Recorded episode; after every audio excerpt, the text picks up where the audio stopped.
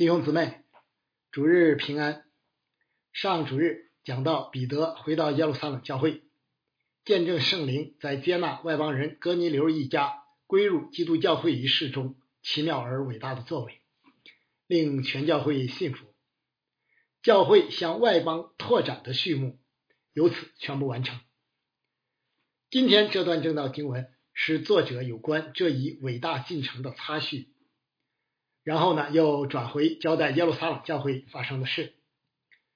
路加为什么要刻意插入一段有关安提阿教会的记载呢？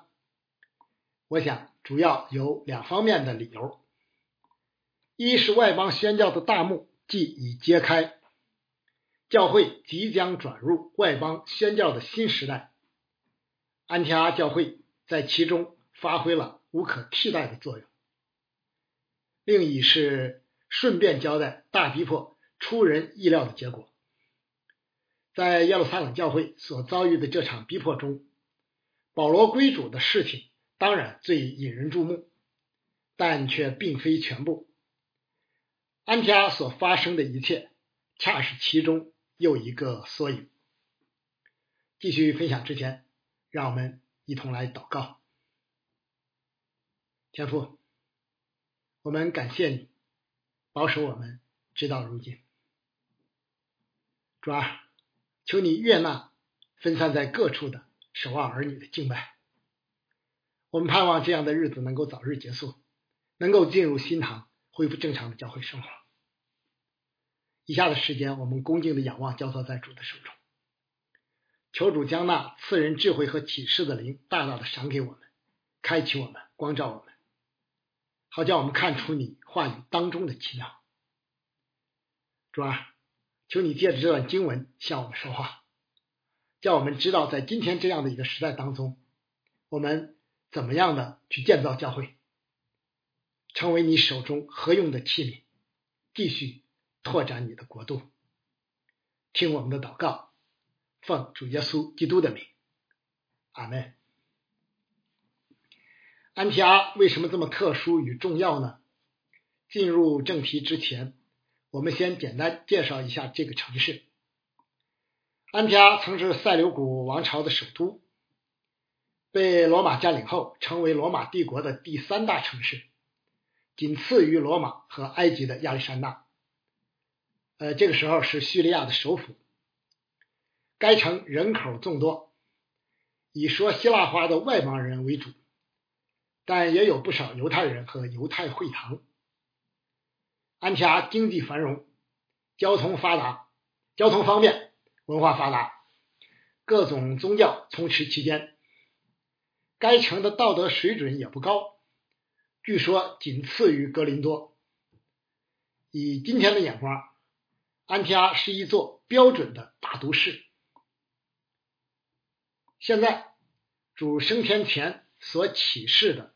福音广传路线图的第三阶段，即教会拓展到外邦的大门已经开启，外邦人的使徒已经预备好了，向外邦人宣教即将成为教会拓展的主流。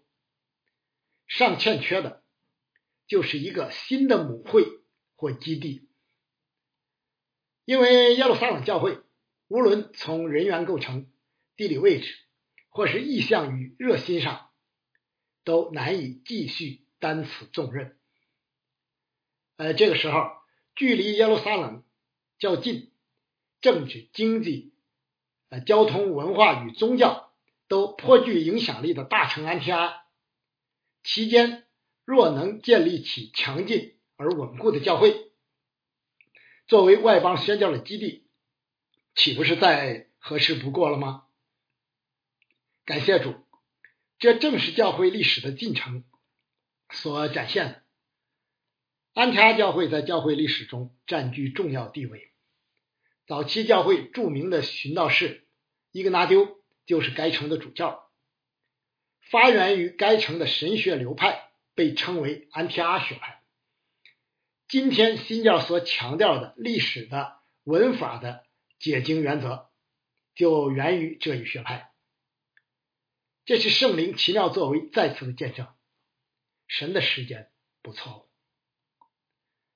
呃，为此，路加特意插入了发生在安提阿教会的生动事例，不仅为记载教会向外邦世界的拓展，更是为记载圣灵荣耀而奇妙的作为。那么，经文记载的安提阿教会到底是一个怎样的教会呢？首先，这是一个外邦人的教会。说安提阿教会是一个外邦人的教会，是因为他们是第一个主动向外邦人宣教的教会，是第一个以外邦人为主的教会，也是第一个向外邦派出宣教团队的教会。呃，到目前为止，以耶路撒冷教会为母会的教会，基本都是由犹太人组成的，即便有少数外邦人，也都是受过割礼。入了犹太教的，但安提阿教会却不同，其成员的主体是不折不扣的外邦人，说希腊话，没受过割礼，甚至没有和犹太人有太多来往，但现在却都因着相信耶稣基督的缘故，归入一个教会了。呃，这一切是如何发生的呢？起因。竟然还在于几年前发生在耶路撒冷的那场大逼迫。当时不少信徒逃了出来，四散往各处传扬福音，就像执事腓力一样。随着时间的推移，门徒越走越远，有些人来到了安提阿，其中一些来自塞浦路斯和古利奈的人，应该是像保罗或斯提凡一样会说希腊话。散居的犹太信徒，他们突破了传统犹太人的界限。啊，以前郑道时曾经提及哈，这个群体更为容易突破，开始向外邦人传福音，并且成效斐然。他们一定是听说了有关彼得为哥尼流施洗，以及耶路撒冷教会接纳外邦人做门徒的事，又被圣灵感动。记起了主升天前的吩咐，于是大胆的跨出了这一步，从而成为第一间主动向外邦人传福音的教会。安提阿教会此举可谓单个教会的一小步，大公教会与救恩历史的一大步。安提阿教会所发生的事。很快传到了耶路撒冷。作为众教会的母会，他们认为有责任予以审查和确认，于是派出了巴拿巴作为母会的代表前往安提阿，就像当年派出彼得和约翰前往撒玛利亚一样。由于接纳外邦人加入教会之事，此前。已经使徒与教会确认，此时并不需要使徒亲自前往。呃，我们常说属灵遮盖和属灵传承，这又是生动的一例。对于新生的教会和信徒，这样的属灵遮盖尤其重要，也是牧养的重要组成部分。没有一个教会或信徒。是从石头缝里出来的，也没有一个教会或信徒能脱离大公教会而独善其身。圣徒必须相通，为此，母教会应当主动关心子教会，子教会也应当加强与母教会的连结，保持彼此间属灵的相通。呃，圣灵的工作真是奇妙非凡，没有比巴拿巴再适合担负这一重任的了。巴拿巴出生于靠近安提阿的塞浦路斯，呃，不仅具有美好的灵性，而且是个好人，是能促进犹太人与外邦人彼此和睦之人。他的到来，极大的祝福了安提阿教会。不仅强化了与母会的联系，而且大大的增强了牧养的力量，于是福音更为兴旺，有更多的外邦人加入教会。在初代教会的历史中，这巴拿巴给教会带来极大的祝福，开始于耶路撒冷，持续于安提阿和宣教所建立的众教会，从而在使徒行传中留下了闪亮的一笔。呃，这事件也提醒我们。教会差派工人可不是一件随随便便的事，而是应当慎重考察，尽可能挑选那些圣灵充满、大有信心、品行端正、智慧充足的工人，从而成为能为主重用的器皿，大大祝福教会的施工。如果随便指派一个，可能不仅不能带去祝福。甚至可能造成伤害。呃，当然，耶稣基督既是教会的元首，是庄稼的主，他一定会差派最合适的工人的，就像这里的巴拿巴一样。教会所需要的，除了寻求并顺服主的旨意以外，就是要舍得把最好，甚至认为最不可缺少的交给主。呃，其次，安提阿教会是第一个被称为基督徒的教会。今天这听起来有点奇怪，基督教会除了基督徒，难道还会有别的什么人不成？但在当时，这却是破天荒的头一个，因为门徒成为基督徒是从安提阿起手。基督徒最早很可能是安提阿城不信主之人用于称呼信徒与教会的，也许还略带轻蔑之意。但这个称呼却不仅异常准确的抓住了基督门徒的核心特征，而且在客观上显明了安提阿教会见证的美好，因为使我们从世界分别出来最显著的特征。或者说，基督教会及其成员最核心的见证就是，基督徒是独尊基督耶稣为主的人，是凡事以基督耶稣为中心的人，是处处寻求基督耶稣荣耀的人。正如保罗写给哥林多教会的信中所宣告的那样，就是在基督耶稣里成圣，蒙召做圣徒的。以及所有在各处求告我主耶稣基督之名的人，基督是他们的主，也是我们的主。正是因安提阿教会，正是因安提阿的教会与信徒有美好的灵性与见证，以致连外邦人都看得一清二楚，才能得此殊荣。呃，从此以后，基督徒的名号。伴随着教会拓展的脚步，传遍了各国各方，历史历代。以赛亚先知曾经的预言：“你必得新名的称呼”，就这样奇妙的应验。呃，今天我们这些自称为基督徒的人，是否还记得这名称的来历与含义呢？我们的生命是尊基督为大的吗？我们的生活是以基督为中心，并荣耀基督的吗？我们的行事为人配得上基督徒的名号吗？相信认真审查起来，不惭愧的，怕是没有几个。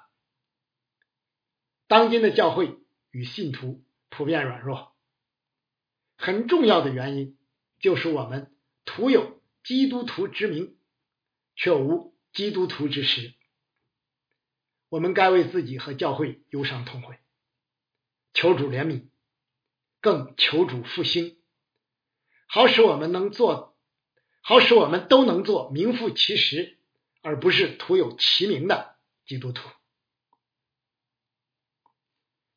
安查教会美好的见证，不仅通过基督徒这一名称表现出来，而且通过其爱心与合一表现出来。这第一间外邦人的教会，是一间既有爱心又寻求合一的教会，真是令人佩服，由衷的惊叹圣灵工作的奇妙。当耶路撒冷遭遇饥荒的预言成为事实时，安提阿教会立即定义照个人的力量捐钱，送去供给住在犹太的弟兄。显然，这是一间富有爱心的教会，并且如约翰所言，不要只在言语和舌头上，总要在行为和诚实上。我想，保罗后来在宣教期间所发起类似的募捐，应该是受了这次经历的影响。呃，不但如此，他还进一步把其中信徒彼此相爱、彼此关顾的道理解释的。更为清楚明白，我原不是要别人轻省，你们受累，乃要均平，就是要你们的富裕现在可以补他们的不足，使他们的富裕将来也可以补你们的不足，这就均平了。其实这捐献的事远不止扶贫济困这么简单，乃是与教会合一，尤其是外邦教会与犹太教会。子教会与母教会的合一紧密相关，正如保罗后来所阐明的，因为马其顿和亚该亚人乐意凑出捐项给耶路撒冷圣徒中的穷人，这固然是他们乐意的，其实也算是所欠的债。因为因外邦人既然在他们属灵的好处上有份，就当把养生之物供给他们。教会的合一。不能仅限于口头上的邻里相通，总需要有可见的表达方式。尤其考虑到当时因着文化、地域、传统习俗所带来的犹太人与外邦人长久的隔阂，这样可见的合一就更难能可贵了。圣灵感动第一间外邦人的教会如此行，不仅为后世的教会树立了榜样。而且确立了属灵的原则，引导我们可以按着先贤的教宗行，随时随地表达爱心与寻求合一，应当是教会与基督徒生活的常态。不仅在教会内，而且在教会之间。呃，除了祷告，也需要一些看得见、摸得着的实际行动。目前的社会环境令人越来越不放心，未来面临动荡与日常生活困难的风险很大。那时就更需要看得见的合一与彼此相爱了。愿我们都能按各自的信心与力量有所预备，不仅是灵性上的，也是生活上的；不仅是为自己，也是为别人。从处理捐献的事上，我们也能看见安提阿教会的智慧与成熟。他们在教会内募集了捐款，选派了巴拉巴和扫罗作为代表，送往耶路撒冷教会，交给当地教会的长老，再由他们转交给那些真正有需要的人，可谓是有条有理，内外有序。保罗后来在处理捐献的时候。将此总结为：我们留心行光明的事，不单在主面前，就是在人面前也是这样。可见，即便是表达爱心，也不应该随随便便。信现今的时代崇尚自由，轻视规矩与传统，是不合圣经教训的，也毫无智慧可言。作为主的教会，在创立秩序的神面前。岂不该凡事都要规规矩矩的按着次序行吗？外在的行为必定出于内在的品质，这是众所周知的道理。因为一生的果效是由心发出。安插教会之所以能有如此美好的见证，是因为这是一间敬畏、谦卑，并且持之以恒的教会。他们诚心接受真理的教导，立定心志，恒久靠主。他们重视并相信先知的预言，据此展开行动。他们虚心接待母会派来的代表，接受耶路撒冷教会的属灵遮盖。他们听到又行道，处处彰显基督的荣耀。他们广传福音，建造稳固的教会等等。什么叫敬畏？什么叫谦卑？从安提阿教会那里，我们可以学习到很多。我们立定心智，恒久靠主吗？我们诚心接受教导，并尊重那些教导真理的教会领袖吗？我们听到又行道吗？我们能听得进不同意见，愿意接受别人的指正吗？生命不长进，难更新，教会不稳固，多纷争，原因也多，也不多。缺乏敬畏与谦卑，又不能持之以恒，不就是最主要的原因吗？其实不仅信仰上的事如此，生活中的事不同样如此吗？正如保罗后来一针见血所指出的：“不要自欺，神是轻慢不得的。人种的是什么，收的也是什么。顺着情欲撒种的。”必从情欲收败坏，顺着圣灵撒种的，必从圣灵收永生。我们行善不可丧志，若不灰心，到了时候就要收成。呃，最后必须提及的就是安提阿教会还是一个预备向外邦人宣教的教会。呃，想想也不难理解，既然是第一间。外邦人的教会兴旺之后，自然对外邦人多有负担。我想这大概也不是他们从一开始就计划好的，只是随着福音传播的范围不断扩大，从本地拓展到外邦，也在情理之中，更在主的计划中。安提阿教会之所以能成为外邦宣教的基地。首要的原因就在于他们对福音的热心，尤其是向外邦人传福音的热心。这可以说是刻在这间教会基因里的。主动将教会拓展至本地外邦人就是明证之一。虚心接纳耶路撒冷教会的使者为本教会的领袖，保守教会的合一，说明这个教会颇具国度的胸怀。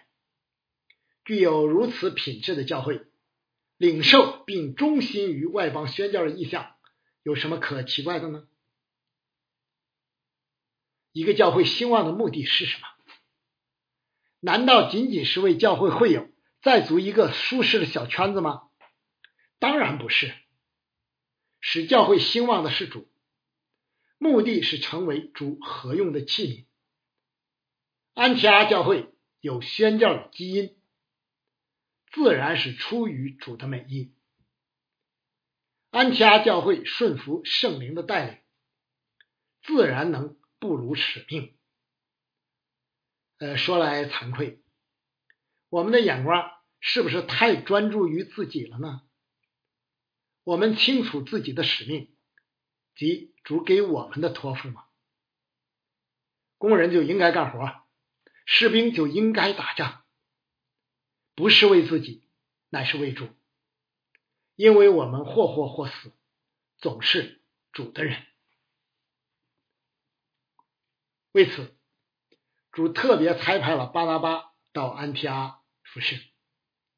这是个好人，不仅是能劝慰人，而且是始终记得圣灵工作之人。看到安提阿教会对外邦人的负担。和在外邦人和在外邦人中卓有成效的工作，他敏锐的想起了一个人，就是那个早些年以蒙呼召的外邦人的使徒保罗，他就在不远处的大树。于是巴拿巴立即前往，邀请保罗加入安提阿教会服侍。于是，第一个外邦宣教团队的核心就此形成。不过，出发之前，他们还需要磨合一段时间。耶路撒冷教会在淡出之前，也还有一些重要的事需要交代清楚。结束今天的正道之前，我们以保罗写给以弗所教会的一段话作为最后的劝勉。这位曾在安提阿教会服侍，又从这里踏上宣教征途的外邦人之使徒的教导。穿越千年，依旧激荡在今天福音广传与教会建造的历史进程中，激荡在每一个基督徒忠心事主与彼此相爱的生命见证中。因他使我们和睦，将两下合而为一，拆毁了中间隔断的墙，而且以自己的身体废掉冤仇。就是那记在律法上的规条，为要将两下借着自己造成一个新人，如此便成就了和睦。